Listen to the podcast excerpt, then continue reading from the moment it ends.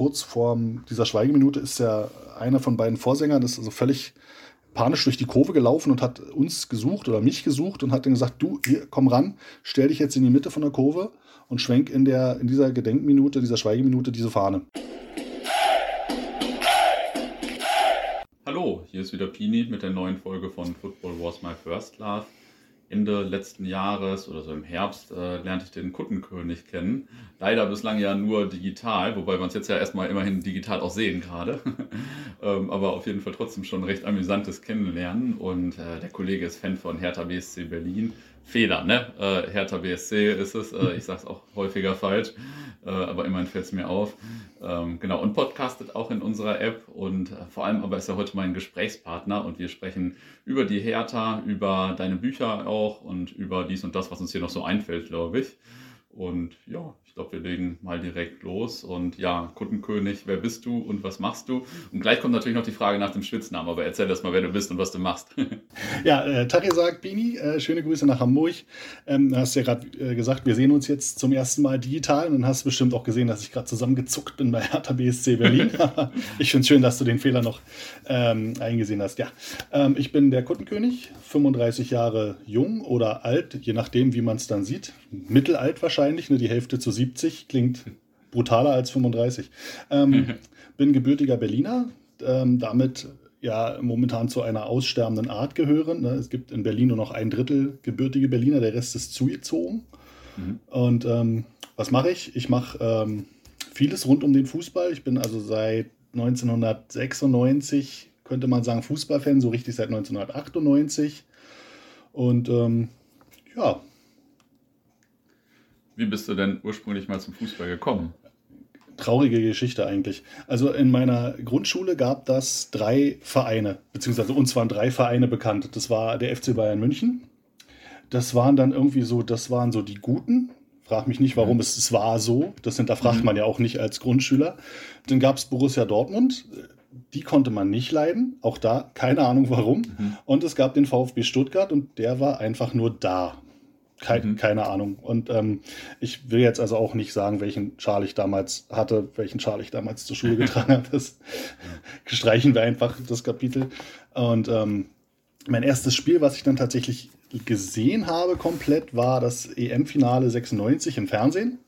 Mhm. Äh, vorher war ich so Fußball, ja, das war, du bist ein Junge, du musst Fußball und, äh, und aber 96 dann durch den, wahrscheinlich durch den Treffer von Olli Bierhoff mit dem Golden Goal bin ich dann so ein bisschen auf den Zug aufgesprungen und habe dann 98 festgestellt, dass es äh, nicht nur in jeder Stadt Deutschlands einen Fußballverein gibt, sondern dass Berlin tatsächlich auch einen Fußballverein hat. Und ähm, dann nahm das Unheil seinen Lauf.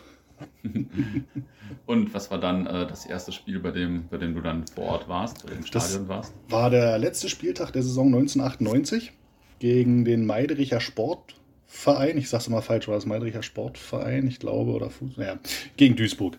Mhm. Und ähm, ganz weg vom Klischee hat nicht mein Vater mich mitgenommen, sondern meine Mutter die sich bis dato auch schon so ein bisschen Sorgen gemacht hat, warum ihre, ihre Jungs dann so mit Fußball nicht viel anfangen konnten, wo sie doch so Fußball begeistert ist. Ähm, die hat sich dann noch tierisch gefreut, dass ich irgendwann rausgefunden habe, dass, dass äh, es keine Stadt gibt, die Hertha heißt, sondern dass der Verein aus Berlin Hertha heißt und dass sie mich jetzt da mitnehmen kann.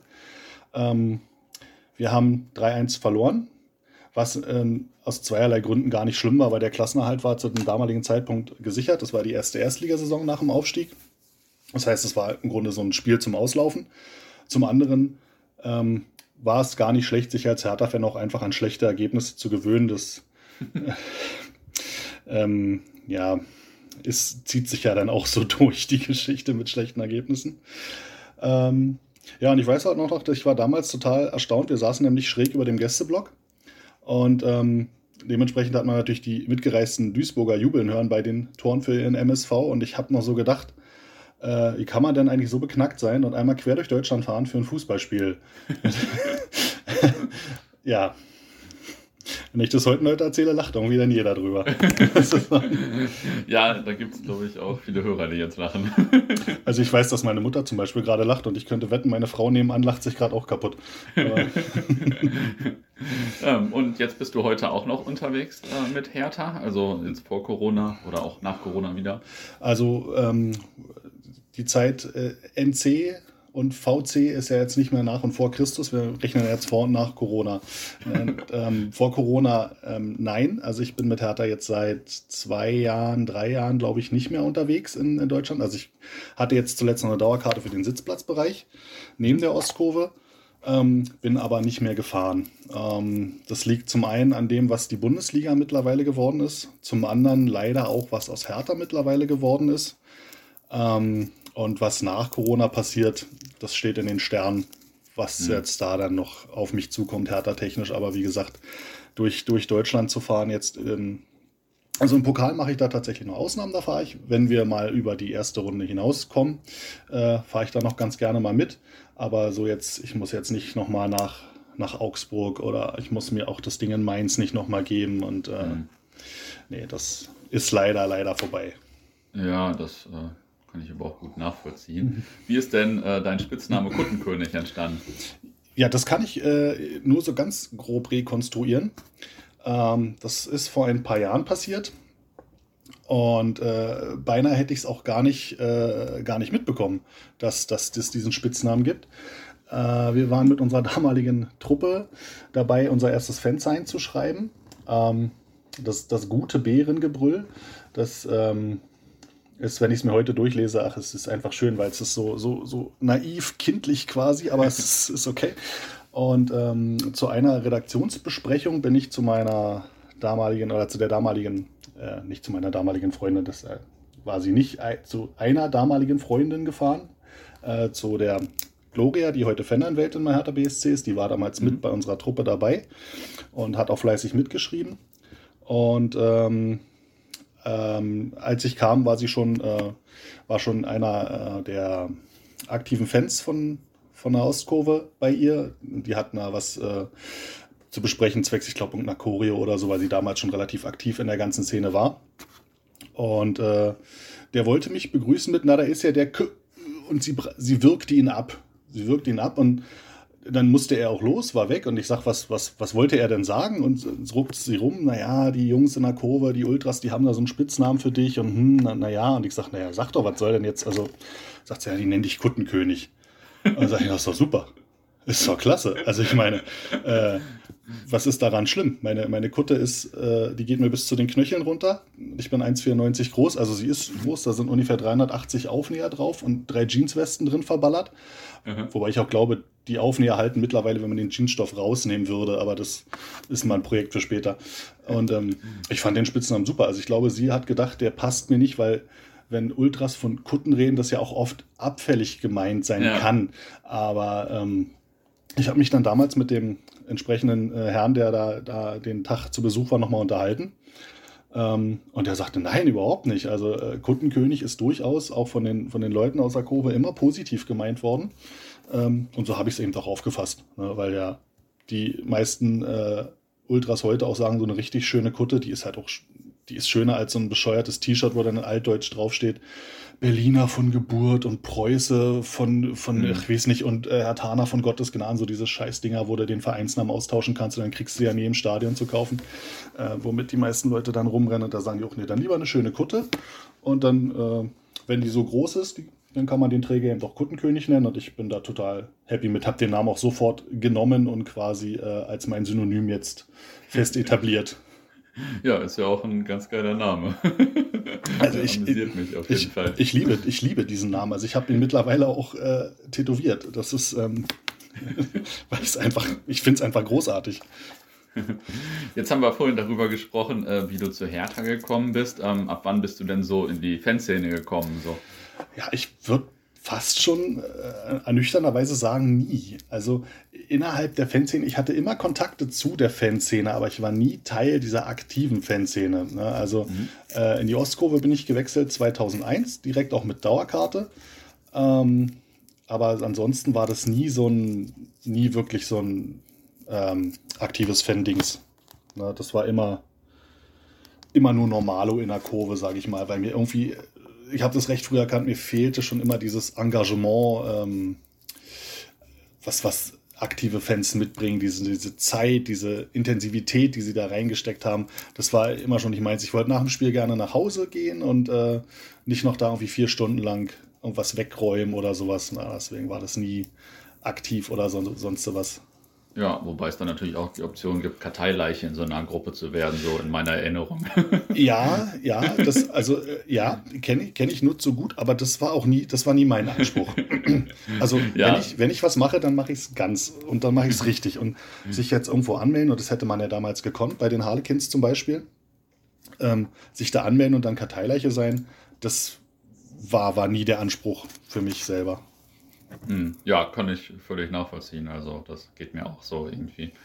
Ähm, erzähl mal ein bisschen von deiner Fangruppe, die Berliner Bären hießen die oder heißen die, He richtig?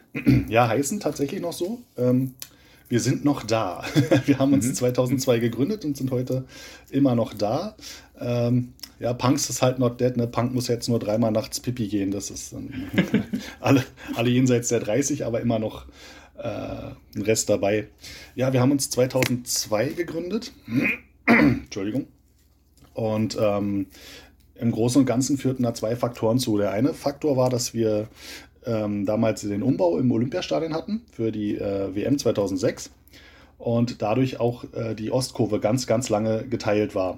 Also wir hatten mhm. dann die äh, aktiven Fans rund um die Harlequins standen immer irgendwie in der anderen Ecke als wir und dementsprechend haben wir von der Stimmung überhaupt nichts mitbekommen und dann war das eben damals so, mit äh, 16 Jahren hast du dann gesagt, ah, irgendwie ist doch, ist doch blöd hier, wenn hier keine, keine Stimmung aufkommt. Komm, lass mal, lass mal irgendwie zusammentun, lass mal einen Fanclub gründen und dann machen wir hier Rambazamba. So, ich glaube, der, der, der Grundgedanke, den alle haben, die einen Fanclub irgendwann gründen.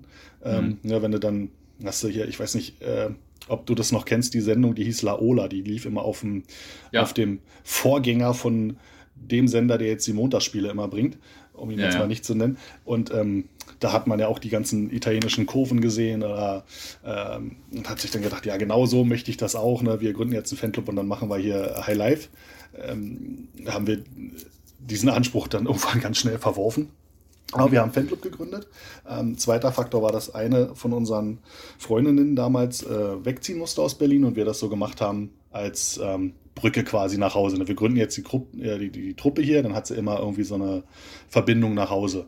Mhm. Ist auch vollkommen schief gelaufen. Ähm, wir haben ähm, ja jetzt 2021, 2002 gegründet und sie hat sich tatsächlich jetzt letzte Woche nach über 20 Jahren mal wieder gemeldet. Aber ich weiß, also sie hat dann auch äh, gesagt, was, die Truppe gibt's noch? Ich sage, ja, die gibt's noch, aber ähm, ja, also auch fehlgeschlagen, die, die Idee mit in Kontakt bleiben durch den Fanclub. Aber gut, äh, ja, dadurch waren wir 2002 gegründet und ähm, sind dann also auch nicht den Weg gegangen, den wir im Fernsehen bei den italienischen Kurven gesehen haben, sondern im Grunde haben wir uns zu so einer Art ganz bunten Truppe äh, entwickelt.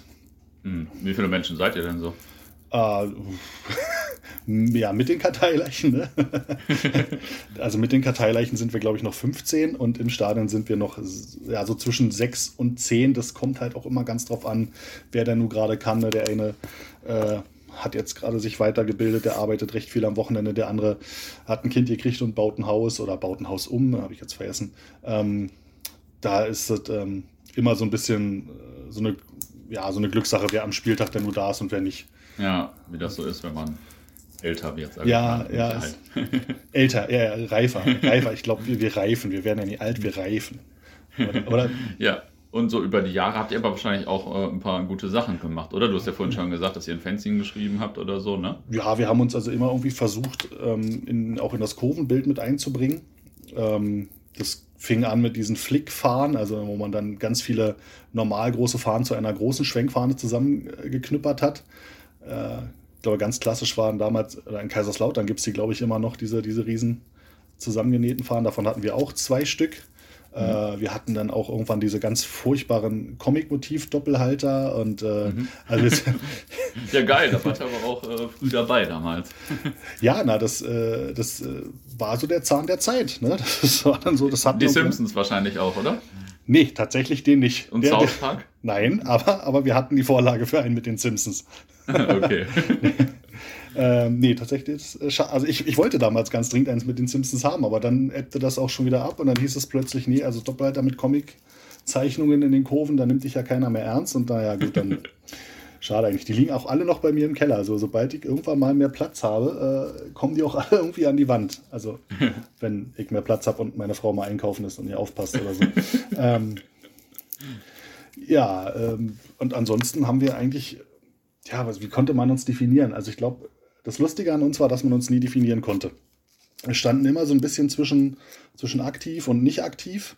Ähm, haben ganz, also waren für ganz viele Leute auch immer das Sprungbrett irgendwie in Richtung aktive Fanszene. Ne? Die Leute sind dann zu uns gekommen. Wir standen immer auf Reihe ähm, 13, 12 im, im, im, äh, in der Ostkurve, relativ mittig. Mhm. Ja, eigentlich 12, 13, aber 13, 12 zu sagen, macht mir da mehr Spaß.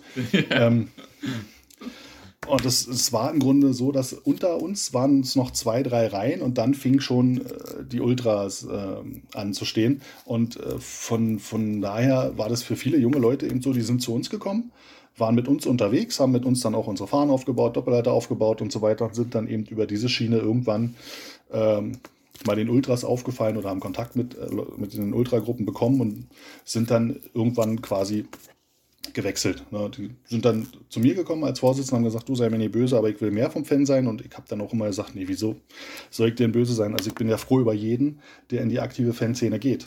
Mhm. Weil äh, Ultras nach wie vor in meinen Augen ganz, ganz wichtig sind für jede Fanszene. Und ähm, deswegen war ich da auch immer ganz, ganz stolz drauf, eigentlich, dass wir so viele Leute daran gebracht haben an die aktive Fanszene. Ja. Und ähm, ich weiß nicht, wir hatten 2008 zum Beispiel, da hat sich eine größere Gruppe von uns abgesondert und äh, die haben dann ihre eigene Gruppe gegründet. Die sind also nicht in eine bestehende Gruppe gegangen, sondern haben die, äh, die Crew 08 gegründet. Die gehört jetzt auch seit über zehn Jahren äh, zur aktiven Fanszene und macht da also auch fleißig was mit. Und ähm, auf der 10-Jahr-Feier von den Jungs, da kam der, einer der Köpfe, sage ich mal, zu mir und hat gesagt, sagt er, du, also ohne euch ähm, wären wir wahrscheinlich nicht da, wo wir heute sind. Und er hat also auch nach wie vor die ganzen Fanclub-Klamotten von uns noch im Schrank und äh, ist auch mhm. ganz stolz drauf und wird immer äh, dran denken, wo er herkommt. Und das war schon, das war schon schön zu wissen, dass Leute, die jetzt in der aktiven Fanszene von Hertha BSC sind, über uns dahin gekommen sind. Ja, das kann ich nachvollziehen. Das ist ja wirklich cool. Ja. Guter Weg. Richtig. Und dann unter anderem auch die Fananwältin Gloria mit ein paar Leuten war dann, das war die letzte Abspaltung quasi. Ähm, die sind dann auch in die aktive Fanszene gegangen. Aber auch das ist eine Sache, wo ich halt sage, ich finde es das toll, dass äh, die Fananwältin von Hertha BSC immer noch einen Schal der Berliner Bären im Schrank hat. Finde ich super. Mhm. Ja, absolut. Das äh, finde ich an deiner Stelle auch ziemlich cool. Ja. Ähm, bevor wir gleich ein bisschen mehr noch zur Fanszene von euch kommen, ich habe auch von deiner Fahne gehört, also in deinem Podcast natürlich. Äh, für die warst du ja auch scheinbar ziemlich bekannt, oder? Also das war dann wahrscheinlich eine der erwähnten Schwenkfahnen von euch, oder? Äh, nee, tatsächlich nicht. Also diese, Schwenkfa so. diese Schwenkfahnen waren damals ganz am Anfang diese ähm, zusammengenähten Fahnen. Also da hast du dir aus dem Fanshop eine Hertha-Fahne gekauft, eine Karlsruhe-Fahne, meistens war mhm. noch eine Deutschland-Fahne ah, okay. mit dabei und die hast du zusammengenäht zu einer großen.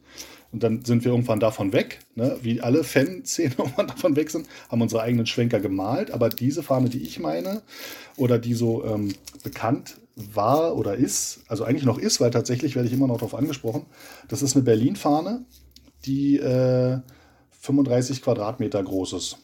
Und ähm, was geil ist, weil das ist größer als äh, meine eigene Wohnung. Äh, meine, erste, meine erste Wohnung damals war. Die Wohnung jetzt ist größer, aber ne, also. Und äh, die habe ich 2006 ähm, erworben und zwar also eine völlig beknackte Geschichte eigentlich. Da hat mir mein, mein Kumpel Lukas hat mir über MSN, also ne, für die jungen, mhm. Jüngeren. MSN ist so das WhatsApp unserer Generation gewesen. Dafür musste man aber am Computer sitzen. Äh, hat er mir einen Ebay-Link geschickt ähm, und hat noch dazu geschrieben, guck dir mal an, krasses Teil oder so. Und ich habe ja nicht richtig hingeguckt, habe bloß gesagt, ja, sieht ganz interessant aus und habe das Ding auf Beobachten gesetzt und habe dann eine Woche später gemerkt, oh fuck, ich habe vollkommen äh, diese Auktion verpasst. Und habe nachgeguckt und es hatte aber auch keiner drauf geboten und ich habe dann äh, gesehen, der äh, Verkäufer hat ein Startgebot von 40 Euro äh, drauf und ich habe äh, den angeschrieben, habe gesagt, pass auf, äh, gib dir 40 Euro für Fahne und Versand und dann machst du das Ding sofort kauf und ich nehm's. Hat er gleich zurückgeschrieben, mach da, hat das sofort reingesetzt, ich habe es gekauft und ein paar Tage später kam ein Paket bei mir zu Hause an und also ich noch zu Hause gewohnt und meine Mutter fragte so, was, was hast du denn da bestellt? Und ich gesagt, ich weiß nicht, keine Ahnung, weil das Ding war, also das, ich habe das kaum gehalten bekommen, dieses Paket, so schwer war das. Und dann habe ich versucht, das auszupacken Und das ging halt, das ging halt auch mal gar nicht. Also man konnte das Ding gar nicht auspacken. Und dann habe ich, na, ne, weil du keinen Platz hattest, und dann habe ich nochmal in meinem eBay-Account geguckt und habe gesehen, ach so, sieben mal fünf Meter, ach so, das ist ja schon, ähm, ne, das ist ja, ist ja mehr als so ein Zollstock ausmessen kann. Und dann sind wir in den Garten meiner Großeltern gefahren, um das Ding das erste Mal komplett auszubreiten. Ja, und dann stehst du da und denkst, also ja, super, alleine der Berliner Bär auf dem Ding ist 2,50 Meter hoch. er ist größer als ich. Ja, das ist, ich ich kenne nur eine Handvoll Leute, die größer sind als ich und das Viech ist größer. Das, äh, krass. Also dann stehst, du, dann, dann stehst du da und denkst erstmal, ja auch krass, krasses Teil. Und das nächste, was du denkst, ist, was soll ich denn jetzt damit anfangen? also was, was, was mache ich denn jetzt damit? Und dann, dann ging es los. Also dann saßen wir vom, vom Fanclub im, quasi im Kreis um diese Fahne rum und dann äh, wurde Kriegsrat gehalten, was zur Hölle machen wir jetzt damit? Und ähm, von äh, Blockfahne, also zum Drüberziehen über die Leute, bis hin, wir hängen es in Oberring, ja, aber dann sehen die Leute im Unterring ja nichts mehr, war im Grunde alles dabei. Und irgendwann haben wir gesagt, komm, wir lassen erstmal da eine, eine, ähm, eine Schlaufe für einen Fahnstab reinnehmen reinnähen. Und haben das in eine, in eine Änderungsschneiderei gegeben und die gute Frau, die ist ja fast vom Hocker gefallen, als wir gesagt haben, dann bitte mal hier die Höhe von fünf Metern eine Schlaufe reinnähen. Hat es aber anstandslos erledigt und dann ähm, haben wir die ganz stinknormalen Teleskopstäbe, die es so zu kaufen gibt, daran ausprobiert, aber die sind gebrochen wie Zahnstocher. Mhm. Und dann ging das im Grunde vier Jahre lang, dass wir immer geguckt haben, was machen wir jetzt damit, was können wir damit machen und haben immer mal wieder recherchiert nach irgendwelchen Stäben, haben andere Fangruppen angeschrieben, andere Fanclubs kontaktiert und gesagt, wie macht ihr das? Was habt ihr für, für Fahnenstäbe?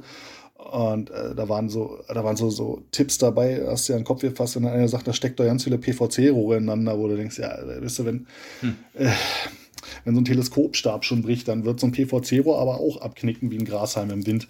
Mhm. Ähm, und irgendwann 2010 sind wir über über eine Fangruppe aus Aachen, glaube ich. Die hatten nämlich auch eine relativ große Fahne.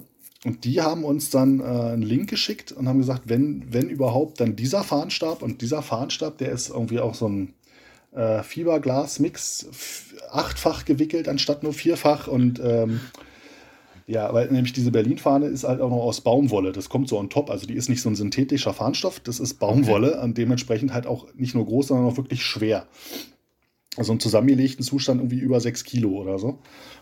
Und ähm, dann haben wir diesen Fahnstab also gekauft, der für schlappe 140 Euro zu haben war. Damit einfach mal 100 Euro teurer als die ursprüngliche Fahne. aber, aber dieser Fahnstab hielt das Ding dann tatsächlich. Ähm, wir mussten dann leider noch ein ganz kleines Stück abschneiden von der, von der Fahne, weil du diese 7 Meter Länge ähm, sonst nicht, nicht schwenken konntest. Also der Fahnstab, den wir haben, der ist 8 Meter hoch ähm, die Fahne ist fünf Meter hoch und trotzdem sind diese drei Meter, die du Schwenkradius dadurch gewinnst, nicht, nicht genug, um sieben Meter quasi rumzuschwenken. Die hängen immer runter oder hingen immer runter, mhm. deswegen haben wir da noch ein Stück gekürzt. Dann ging's, dann hielt das Ding. Ähm, so, und dann war natürlich der schwarze Peter bei mir mit dem Schwenken. Das hat irgendwie keiner hat's hinbekommen, weil also einer, einer ist sogar beim Probeschwenken umgefallen mit dem Ding. Das ist wirklich sa sau schade, dass das keiner, keiner gefilmt hat. Ähm, es kamen im Laufe der Jahre auch ganz viele Leute in der Kurve zu mir und sagen, kann ich mal probieren? Ich sage, klar, mach, mach. Und dann fielen die Leute da Reihe um die Kurve runter. Ähm, nee, und dann habe ich das Ding quasi immer beim Einhaken vorm Spiel äh, geschwenkt. Also beziehungsweise die Ostkurve sinkt sich ja ein vorm Anpfiff und mhm. Ähm, feste, feste Rituale im Grunde. Kurz vorm Anpfiff kommt äh, nur nach Hause, da laufen die Spieler bei ein, aber davor hakt sich die ganze Kurve ein, hüpft hüpft und singt sich warm und dabei habe ich diese Fahne mal geschwenkt. Mhm. Ähm, ja, und das ist schon ganz, ganz geil gekommen eigentlich. Und da gibt es auch äh, tausende Videos und äh, Fotos von, von dem Internet. Und wie gesagt, heute sprechen mich die Leute auch immer noch drauf an. Mittlerweile liegt sie natürlich leider im, im Keller, weil äh, wenn du eine Sitzplatz, äh, Sitzplatzdauerkarte hast, da ähm, hm, gucken die ja, Leute ja. wahrscheinlich schon ein bisschen. Also wir haben sie 2020, da sind die Bären 18 Jahre alt geworden. Da haben wir sie tatsächlich im Sitzplatzbereich mal geschwenkt mit ein paar Spruchbändern dabei.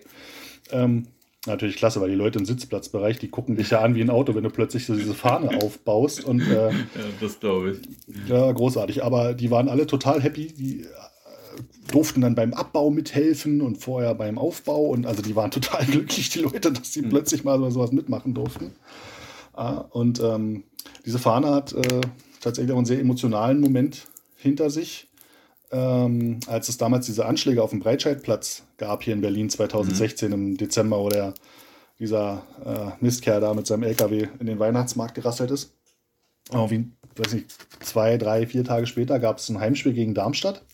Und äh, da hieß es also vorher, die, es wird eine Schweigeminute geben und ähm, die Ostkurve wollte, ähm, hat aufgerufen, jeder soll sein, sein Handylicht quasi anmachen. Das Stadion wurde abgedunkelt, jeder hat sein Handylicht angemacht. Und ähm, kurz vorm, kurz vorm dieser Schweigeminute ist ja einer von beiden Vorsängern, das ist also völlig panisch durch die Kurve gelaufen und hat uns gesucht oder mich gesucht und hat dann gesagt, du, hier, komm ran, stell dich jetzt in die Mitte von der Kurve und schwenk in, der, in dieser Gedenkminute, dieser Schweigeminute diese Fahne.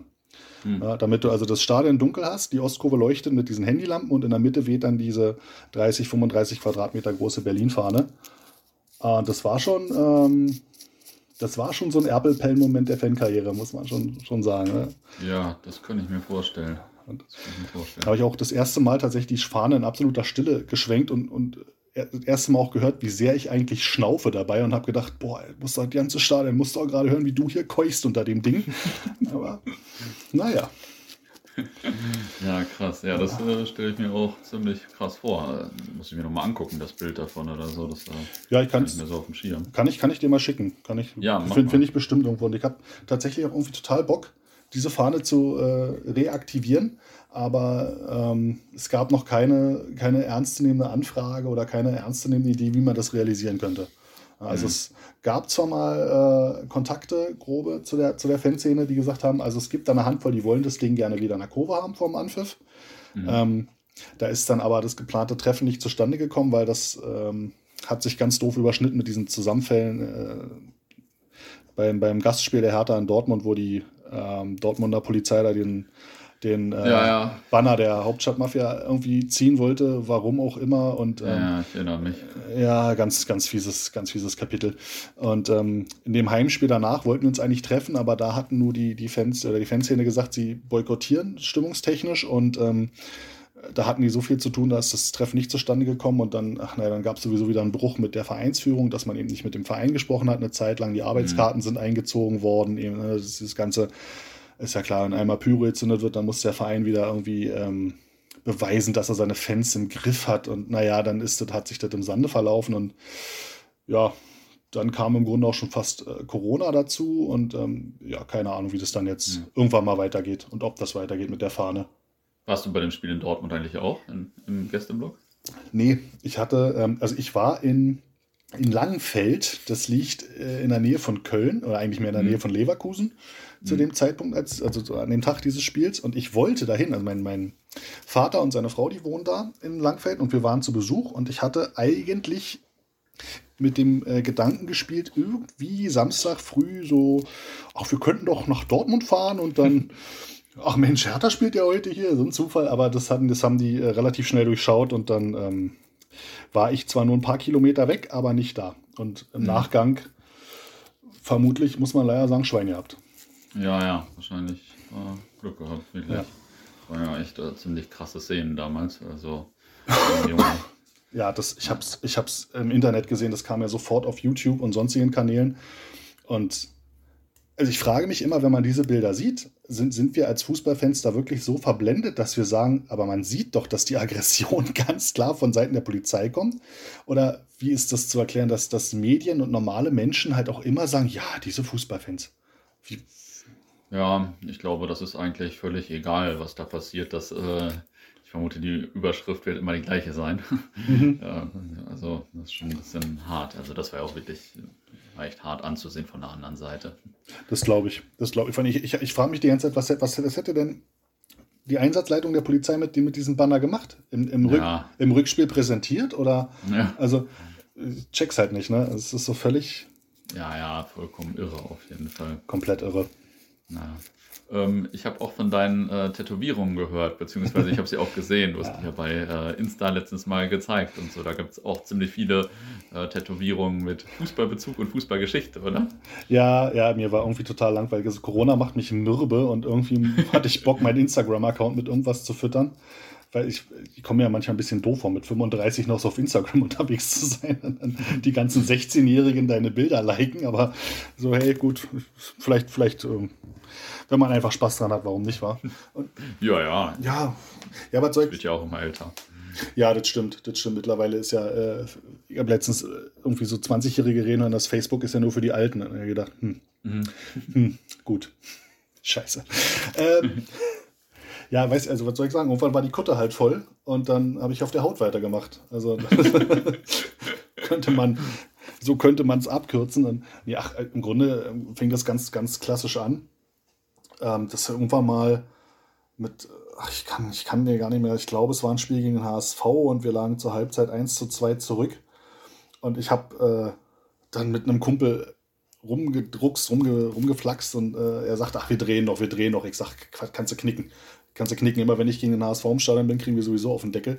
Die drehen wir nicht mehr. Die, die, die schenken uns noch zwei ein nach der Halbzeit und dann ist gut. Und dann ging das hin und her und ich habe dann irgendwann zu ihm gesagt, sagen, ja, wenn wir heute noch gewinnen, lassen wir die Hertha auf dem Arm tätowieren. Also und wie das so ist, ne, er hat natürlich sofort seine Hand hingehalten, ich habe eingeschlagen und ähm, wir haben 4-2 gewonnen und am nächsten Tag rief er mich an und sagt so, und wann gehen wir dann tätowieren? Und ich so, ja, scheiße.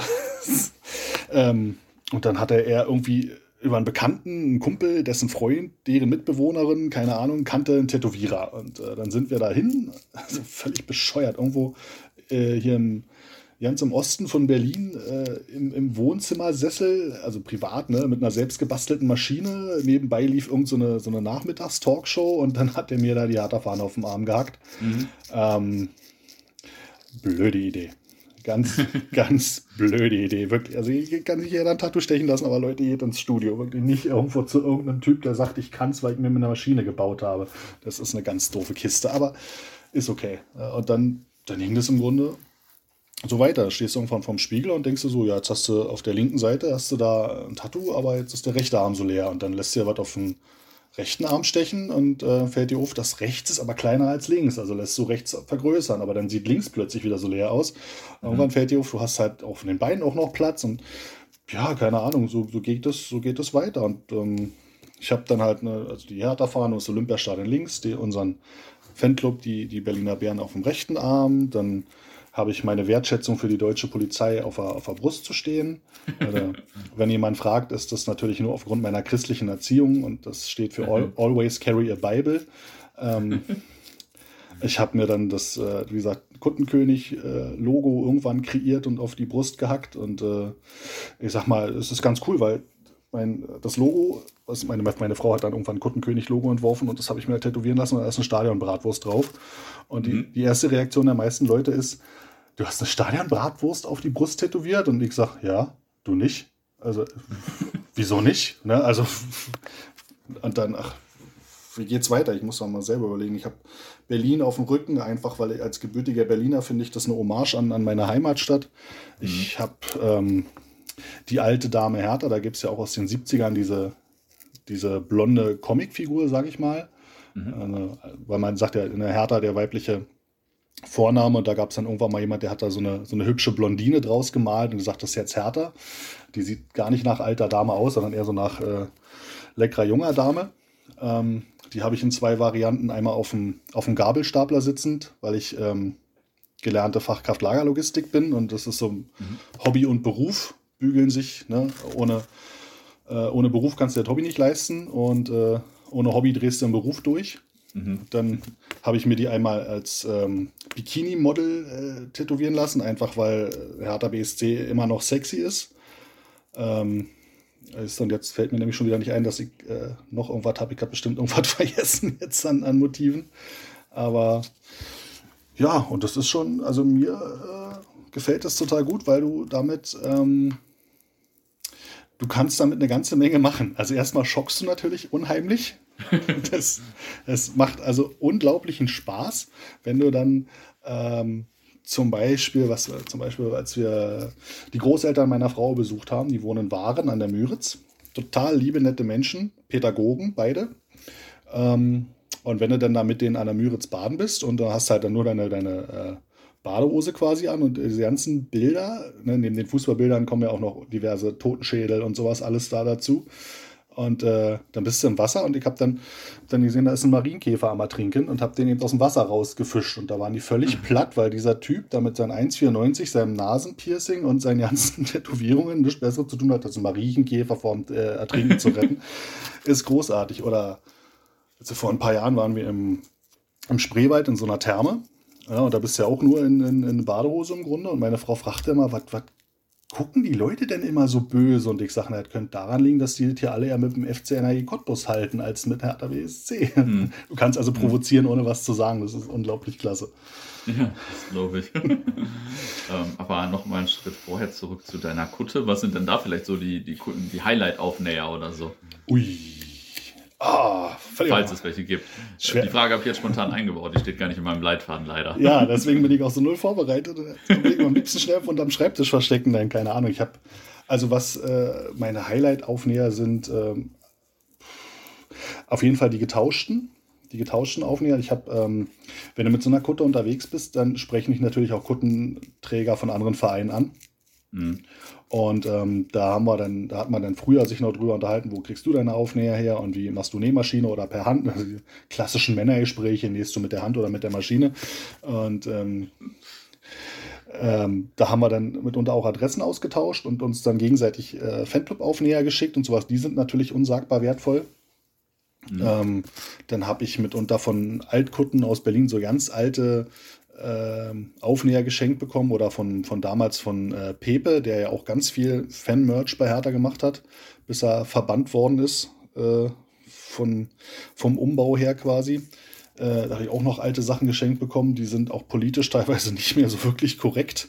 Ähm, aber gut, da, da steht man dann vielleicht einfach mal in dem Moment drüber und sagt sich, ist dafür, ist das wirklich ein, ein Kult? Ähm, ach, ich weiß nicht, mein, mein Lieblingsaufnäher ist, ich weiß gar nicht, ich weiß auch gar nicht mehr, wo ich den her habe.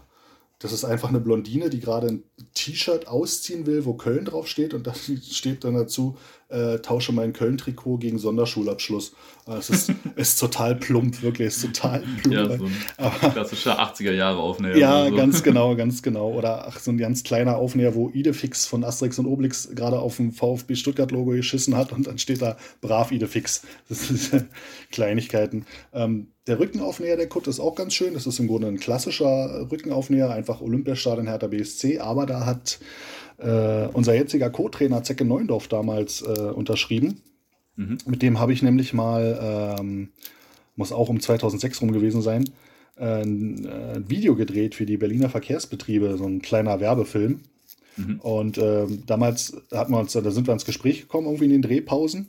Und ähm, er hatte gesagt, ich hätte so gerne mal ein Trikot von ihm und wird halt auch gerne original getragen, das ist halt von einem Spiel. Und da sagt er, nächste Woche in München, da äh, wirft das in den Block. Und dann äh, sind wir die Woche drauf nach München gefahren und dann stand ich in dem Gästeblock und habe gedacht, na, das wird sportlich, wenn er das hier hochschmeißen will. Ähm, in diese, also war ja noch diese, nicht mehr Olympiastadion, sondern dieses äh, komische Schlauchboot da am Rande der Stadt. Mhm. Ähm, naja, und dann bin ich daraufhin die Woche danach wiederum zum Training gegangen und hatte ihn äh, darauf angesprochen. Da sagt er, ja, nächste Mal, sagt er. Und das ging eine Weile hin und her und irgendwann war ich mal bei einem Amateurspiel von Hertha und da war er ja dann auch Trainer und da hatte ich meine Kutte an. Ja, völlig kaputt die Kutte bei einem Amateurspiel, aber war halt damals so. Mhm. Und da hat er mir dann äh, draufgeschrieben, hinten auf dem Rücken, äh, Rücken auf mir, das Trikot kommt noch, Zecke Neuendorf. ich habe es immer noch nicht, aber ich habe sein schriftliches Versprechen auf dieser Kutte, auf diesem Aufnäher und damit ist das wahrscheinlich der geilste Aufnäher auf dem Ding. Ja, sind ja noch ein paar Jahre Zeit, um die Versprechungen einzulösen. ich kann warten. Wie ist das so ähm, mit, der, mit der Kutte auswärts zu fahren? Jetzt, also ich denke jetzt natürlich vor allem an ein Spiel vielleicht bei Union Berlin oder so dann oder auch bei anderen Spielen. Also äh, stelle ich mir mitunter vielleicht auch mal ein bisschen kritisch vor.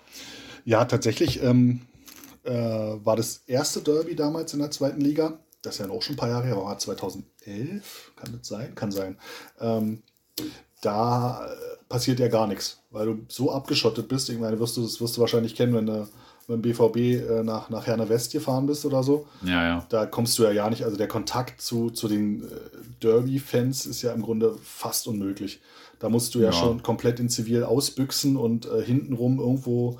Und ähm, wir sind in Köpenick damals bei diesem ersten Derby äh, nicht einem Unioner begegnet. Also weder vor dem Spiel noch nach dem Spiel. Also klar, während des Spiels musst du diese Bratzen natürlich sehen, aber äh, davor und danach waren wir so abgeriegelt mit der Polizei, das war äh, fast unmöglich. Selbe in, in, in Cottbus, da wird ja dann, oder da wurde damals auch immer der komplette Weg vom Bahnhof bis zum Stadion komplett äh, zugemacht, also Straßen gesperrt und äh, ich weiß nicht, wie viele Polizisten mit Mannschaftswagen, Hubschraubern und so weiter und so fort.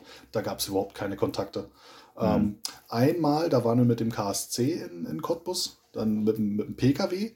Da äh, bin ich tatsächlich an ein paar Cottbusser geraten, aber ähm, die haben dann, die haben sich da zwar irgendwie, ach, ich weiß nicht, welche Sprüche gebracht und äh, auch sowas wie von wegen, na, wir könnten ja mal abziehen, aber ich habe mich dann einfach gerade hingestellt, habe gesagt, naja, dann, dann knobeln wir halt mal um die Kutte und dann sind die ganz schnell, abge dann sind die ganz schnell abgezogen. Und, gut. Hm. Ansonsten, und äh, zu unserer, zu der Zeit, wo ich wirklich viel gefahren bin, da da war das irgendwie nicht gefährlich. Also vielleicht hatten wir bloß früher irgendwie mehr Glück. Ich weiß nicht, ich habe mich gerade letztens wieder mit dem, mit dem Sven von der HBSC-Crew hier äh, unterhalten. Wir sind nämlich damals nicht nur mit äh, unter anderem Kunden gefahren, sondern hatten auch 15, 15 20, 25 Schals am Gürtel. Mhm. Also so richtig kuttig, wenn du das so willst. So richtig, wenn du, wenn du ein Bild, ein asoziales Bild von der Kutte im Kopf hast, so haben wir ausgesehen. Und ähm, aber es ist nichts passiert. Es ist nie irgendwas passiert. Also natürlich bist du mal angepöbelt worden, aber wir haben uns auch komplett frei, wir sind komplett alleine angereist, ne? ohne, ohne Szene mitunter, nicht in einer Gruppe. Äh, wir sind alleine zu McDonalds reingegangen oder sonst so wohin und es ist nie irgendwas passiert. Ich weiß nicht, ob wir einfach Glück hatten oder ob das damals eben einfach so war, dass da noch ganz andere ja, ich will jetzt mal sagen, ganz andere Werte im Vordergrund standen. Ne? Dass also Ultras sich miteinander äh, auf den Nuckel gegeben haben, um Schals und Banner abzuziehen und die normalen Fans sich halt in Ruhe lassen haben. Mhm. Oder ob wir einfach wirklich nur ein schweinemäßiges Glück hatten, kann ich echt nicht genau sagen. Mhm. Ähm, ja, vielleicht, äh, also vielleicht stelle ich mir das auch einfach komplizierter vor, als es ist. bei so ein paar Spielen ist es natürlich immer nur. Bei, Dort, bei äh, Gelsenkirchen in, äh, oder Gelsenkirchen gegen Dortmund, da würde ich auch sagen, zu dem, was du vorhin gesagt hast, gibt es natürlich selten Kontakt. Ich würde sagen, so alle drei, vier Jahre artet das mal aus. äh, Wenn es nicht gerade ein sehr langjähriges Verbot gibt. Und ja. in den anderen Jahren sieht man sich wahrscheinlich nicht so. richtig, richtig. Da ich glaube, früher konnte man ein bisschen die Uhr danach stellen, dass das so alle drei Jahre dann mal ein bisschen, äh, ein bisschen heißer wird. ja, kann ich, kann ich gar nichts zu sagen, weil wir tatsächlich noch nie drei Derbys am Stück hatten. Also es ist ja dann, irgendjemand war ja dann plötzlich eine Liga weiter unten oder eine Liga weiter oben und ähm, vor unseren Freunden da aus dem Wald hatten wir auch keine wirklichen Derbys hier. Also mhm. wird interessant zu beobachten. Also für den Fall, dass Hertha BSC dieses Jahr tatsächlich die Klasse hält, ähm, ob äh, wie sich das dann so entwickelt. Dann könnte es ja tatsächlich mal drei am Stück werden. Mhm. Ja, stimmt. Schon gar nicht so unwahrscheinlich. Ähm, du bist jetzt ja schon ziemlich lange dabei. Kannst du vielleicht äh, ein paar Sätze zu den Fangruppen sagen, die in deiner Zeit so die Ostkurve geprägt haben?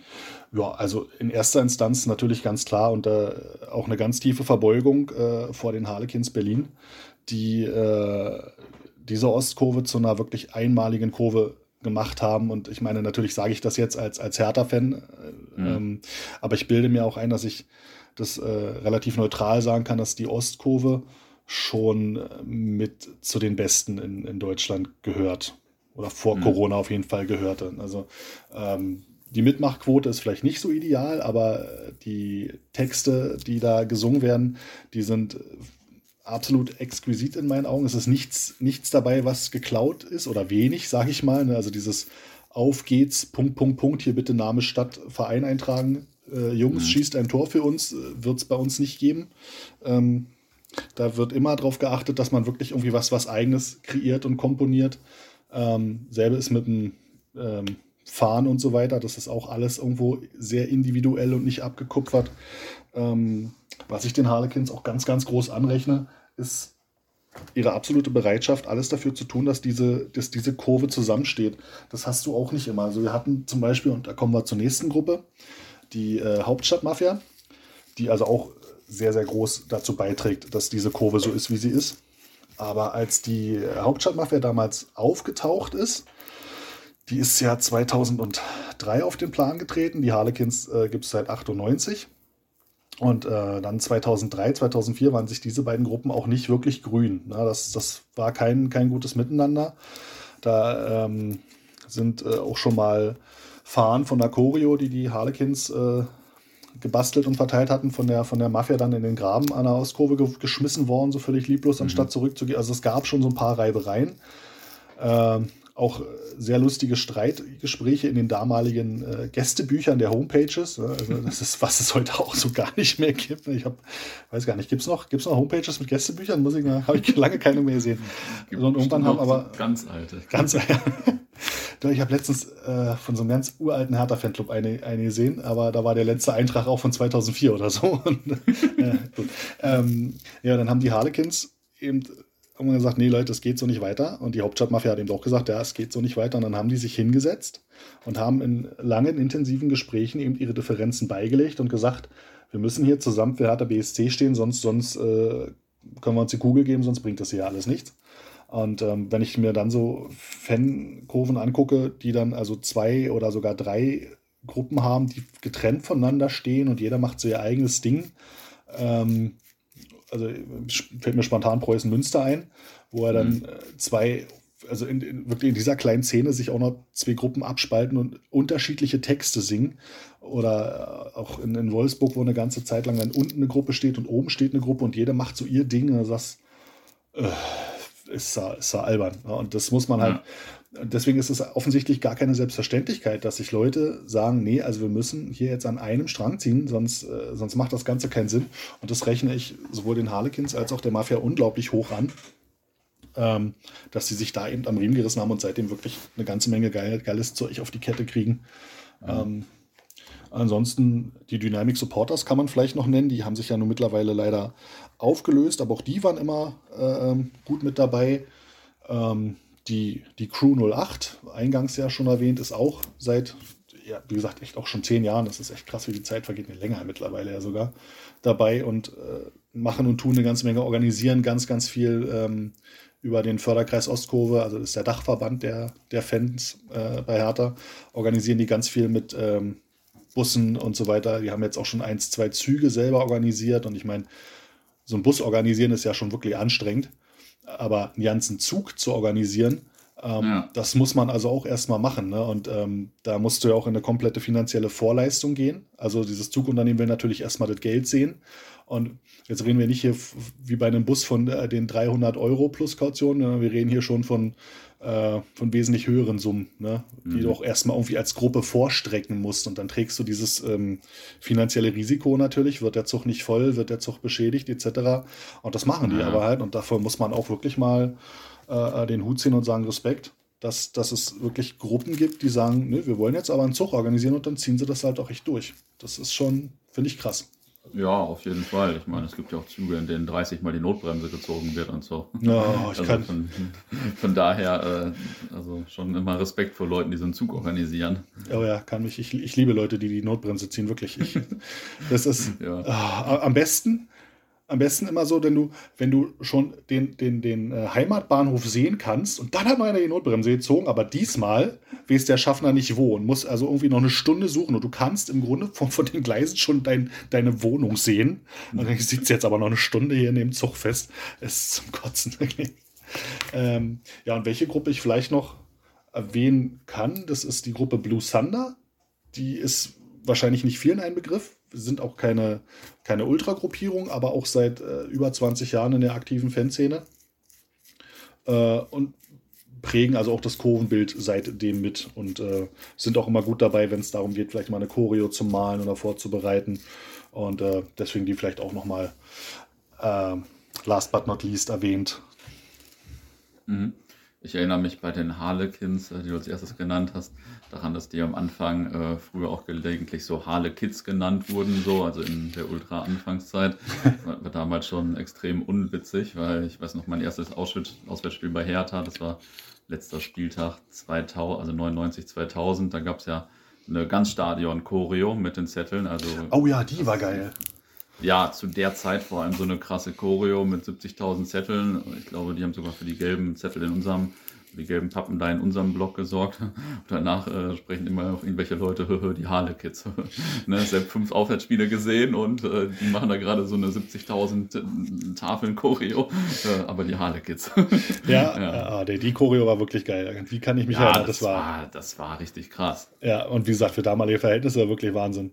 Das war, ja, das ja. War, ja, wir, also ich kann mich erinnern, dass äh, in der, in der Ostkurve auch lange, lange Jahre noch sich der Gesang Harlequins sind alle unter zwölf gehalten hat. Aber ich, ich glaube tatsächlich, das basierte darauf, dass die Harlequins sich, als sie sich 98 gegründet haben, ähm, eine offene Gruppe waren. Und mhm. es sind tatsächlich, und wenn ich mir meine, ich wie so ein alter Mann dann abends in meinem Sessel sitze und meine Fotoalben durchgucke, was ich relativ regelmäßig mache, äh, und dann die Fotos sehe von, von den Leuten, die damals so um die 2000 herum äh, Harlequins Pullover getragen haben, dann sind die halt auch wirklich unter 12 gewesen.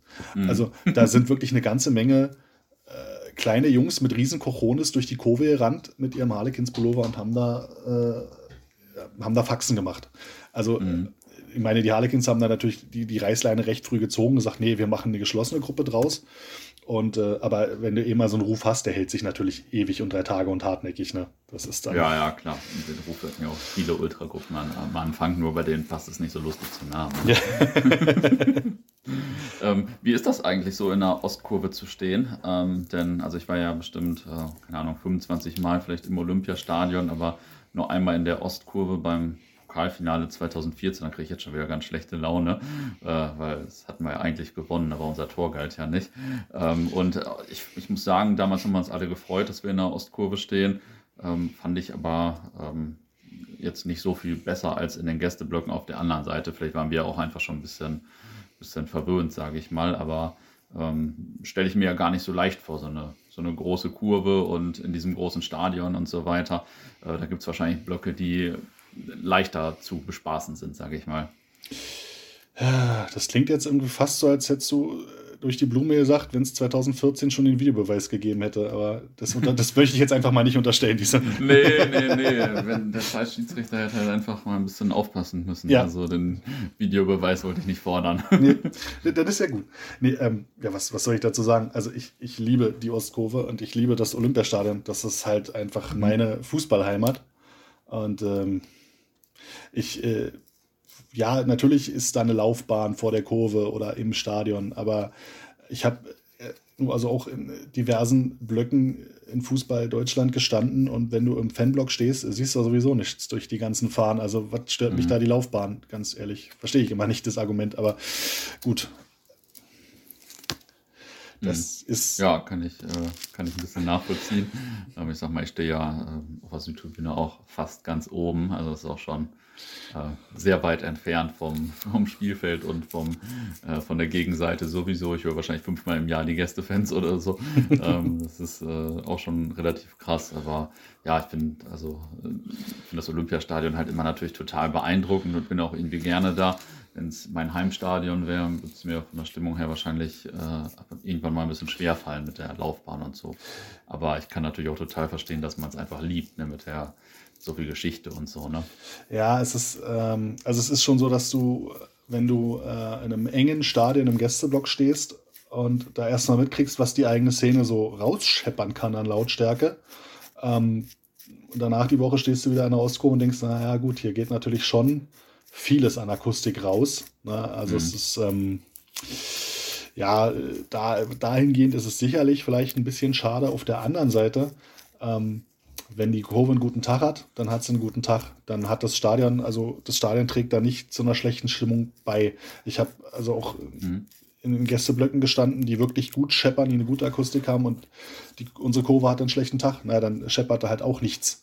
Äh, mhm. genauso habe ich also Spiele im Olympiastadion äh, gehabt, wo die Leute wo Bekannte mir eine, eine SMS geschrieben haben, ge geschrieben haben, Alter, ich stehe hier am Theodor-Heuss-Platz und kann euch hören. Also das sind, das sind vier, das sind vier U-Bahn-Stationen weg. Ähm, mhm von daher äh, weiß ich nicht, ob äh, schlechte Stimmung aufs Stadion zu schieben, äh, ob das so Hand und Fuß hat. Machen natürlich die Funktionäre von der Hertha BSC gerade total gerne, weil sie ja ihr neues Stadion da durchprügeln wollen. Ähm, aber ich, ich finde, das Olympiastadion, das ist, ein, das ist ein Stück Berliner Geschichte. Die, die mhm. Entstehung dieses Stadions ist sicherlich äh, keine schöne Geschichte äh, oder zu einer Zeit geschehen, die nicht so schön ist, die garantiert nicht schön ist, aber es ist trotzdem Geschichte. Es ist deutsche Geschichte, es ist Berliner Geschichte. Ja. Die kannst du ja nicht einfach wegrationalisieren. Und du kommst manchmal, wenn du die Olympische Straße hochkommst, vom Westend hochkommst Richtung Stadion, dann ist aufgrund dieser Architektur, dadurch, dass das in den Boden eingelassen ist, ist es nicht so, dass du dieses Gebäude irgendwie siehst und dann wird es je näher du kommst größer, sondern es ist halt irgendwann einfach, bumm, es ist da. Mhm. Es ist, die ganze Zeit ist nichts da und plötzlich, bumm, stehst du vor diesem riesigen Klotz, am besten noch bei Nacht, wenn das, wenn das Licht an ist. Ähm, und das ist, das ist geil, wenn du dann drin stehst, weißt du auch sofort, wo du bist. Du musst nicht auf die Anzeigetafel gucken. Ich meine, mhm. wenn du in, in ja, wenn du auswärts bist und du hast wirklich zwei, drei zu viel im Kopf, dann stehst du ja manchmal im Gästeblock und denkst so, so, also von der Architektur könnte das jetzt sein. Es könnte Mainz sein, es könnte Augsburg sein, es könnte Gladbach sein, es könnte. Mal gucken wir mal auf die Anzeigetafel, welcher Verein hier eigentlich zu Hause ist. ja? Und ähm, das musst du im Olympiastadion halt definitiv nicht. Das, mhm, das mhm, siehst das du. Na, und ähm, das ist dann schon eine schöne Geschichte, finde ich. Ja, ja, also ich meine, das, also das stimmt natürlich so mega einmalig und so viel Geschichte und Flair und so weiter. Das, ja, und, das ist natürlich schon cool. Und zumal man ja auch, wenn man sich, äh, also wir haben ja nun seit, äh, ich weiß jetzt gar nicht wie viele Jahren immer wieder dieses Thema oder aktuell akut dieses Thema eigenes Stadion für Hertha BSC, was ja ähm, auch völlig unser scheidender Manager äh, Michi Preetz hatte ja damals irgendwie durch die Presse verlauten lassen, kurz bevor man mit dem Senat einen neuen Pachtvertrag fürs Stadion aufgesetzt hat. Ja, ja, wir ziehen ja sowieso dann bald aus. Woraufhin der Senat gesagt hat, ach so, naja, dann, dann setzen wir die Pacht nochmal ein Stück höher an, damit wir noch was davon haben. Woraufhin Herr Preetz dann durch die Medien heulte, die Pacht ist zu hoch, die Pacht ist zu hoch. Als ich schon jetzt zu Hause gesessen habe, gedacht habe, oh, du kloppst, äh, wirklich. Ähm, und jetzt ähm, sucht man ja händeringend nach einem Platz, ein Stadion zu bauen in Berlin, also in, in, in der Stadt mit unter anderem der größten Wohnungsnot in Deutschland, möchte man irgendwo noch eine Freifläche für ein Stadion herkriegen. Ja möchte man eigentlich dem, äh, dem, dem Präsidium sagen, merkt aber selber, ne, dass da irgendwo. Ähm, naja. naja, dann ja, wird ja nur überlegt, ob man nach Brandenburg ausweicht und ähm, was natürlich äh, Proteste der Fans nach sich zieht. Und ach, das ist echt einfach anstrengend. Ich würde mir so wünschen, dass man sagt, bleiben wir doch einfach im Olympiastadion einen Punkt, weil ich äh, war vor ein paar Jahren in, in äh, Barcelona und habe mir das Olympiastadion da mal angeguckt. Und da hat äh, ja bis vor kurzem Espanyol drin gespielt. Ich glaube, die sind seit acht Jahren da raus. Acht oder zehn mhm. Jahre ist Espanyol Barcelona aus dem Olympiastadion raus. Ähm, und seitdem modert das Ding vor sich hin, weil es natürlich für nichts mehr benutzt wird. Und das ist schon wirklich ganz traurig zu sehen, was aus so einem Stadion innerhalb von so relativ kurzer Zeit passiert, wie das verfällt. Und ich ja. möchte halt einfach auch nicht, weil wer würde das Olympiastadion noch großartig nutzen? Das. Sind zwei Konzerte im Jahr. Und die, ja. die, die kann man, diese Konzerte könnte man notfalls auch nach nebenan in die Waldbühne verlegen. Und dann würde dieses Stadion also auch vor sich hin modern und verrotten. Und das fände ich, das fände ich, also den Gedanken finde ich ganz, ganz furchtbar. Das war Teil 1 meines Gesprächs mit Kuttenkönig. In den nächsten Tagen folgt die zweite Hälfte. Unter anderem geht es dann um die Freundschaft nach Karlsruhe, um Rivalitäten, um die dritte Mannschaft von Hertha, die ganz in der Nähe der Plumpe spielt, um Kuttenkönigs Bücher und dies und das noch die ein oder andere Anekdote. Bis dahin, viele Grüße.